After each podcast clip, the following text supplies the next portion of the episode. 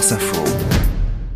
Le vrai ou faux, Armel Balogog, puisqu'on parle des animaux. Ce matin, vous abordez un sujet ô combien polémique, l'impact des chiens et des chats sur le climat. Un sujet abordé par François Gémen, membre du GIEC, le groupe d'experts intergouvernemental sur le climat, et notre chroniqueur euh, de Zéro Émission Absolument. euh, le Chaque week-end samedi sur France, Info. à 7h50. Il s'est attiré les foudres des amoureux des animaux au point de recevoir quand même des menaces de mort avec cette petite phrase. Le chat est une catastrophe pour la biodiversité, le chien est une catastrophe pour le climat.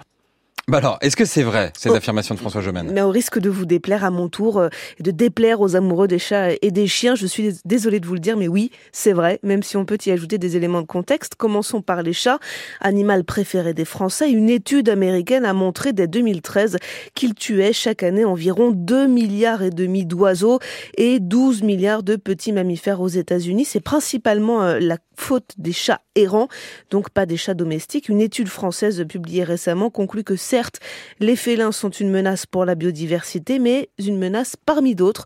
En fait, c'est surtout en ville que leur prédation pose problème parce que les chats, ils sont très nombreux. Et qu'en est-il des chiens? Sont-ils vraiment une catastrophe pour le climat? Ben oui, là aussi, hein, c'est ce que disent plusieurs études scientifiques. La première est parue en 2009 et selon elle, la consommation annuelle de viande d'un chien moyen pollue deux fois plus qu'un SUV qui parcourt 10 000 km par an.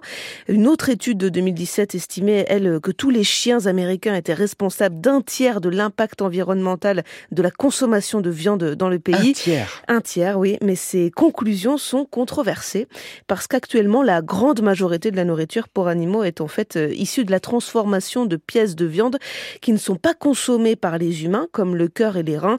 Peu de vaches, euh, de poulets sont élevés dans le seul but de nourrir les chiens et les chats. Alors, une fois qu'on a dit ça, qu'est-ce qu'on fait? Est-ce qu'on se débarrasse des animaux domestiques? Mais bien sûr que non, hein, personne ne dit qu'il ne faut plus avoir de chiens ni de chats. Surtout qu'ils ont des bienfaits euh, sur notre santé. Ils permettent notamment de réduire notre mortalité.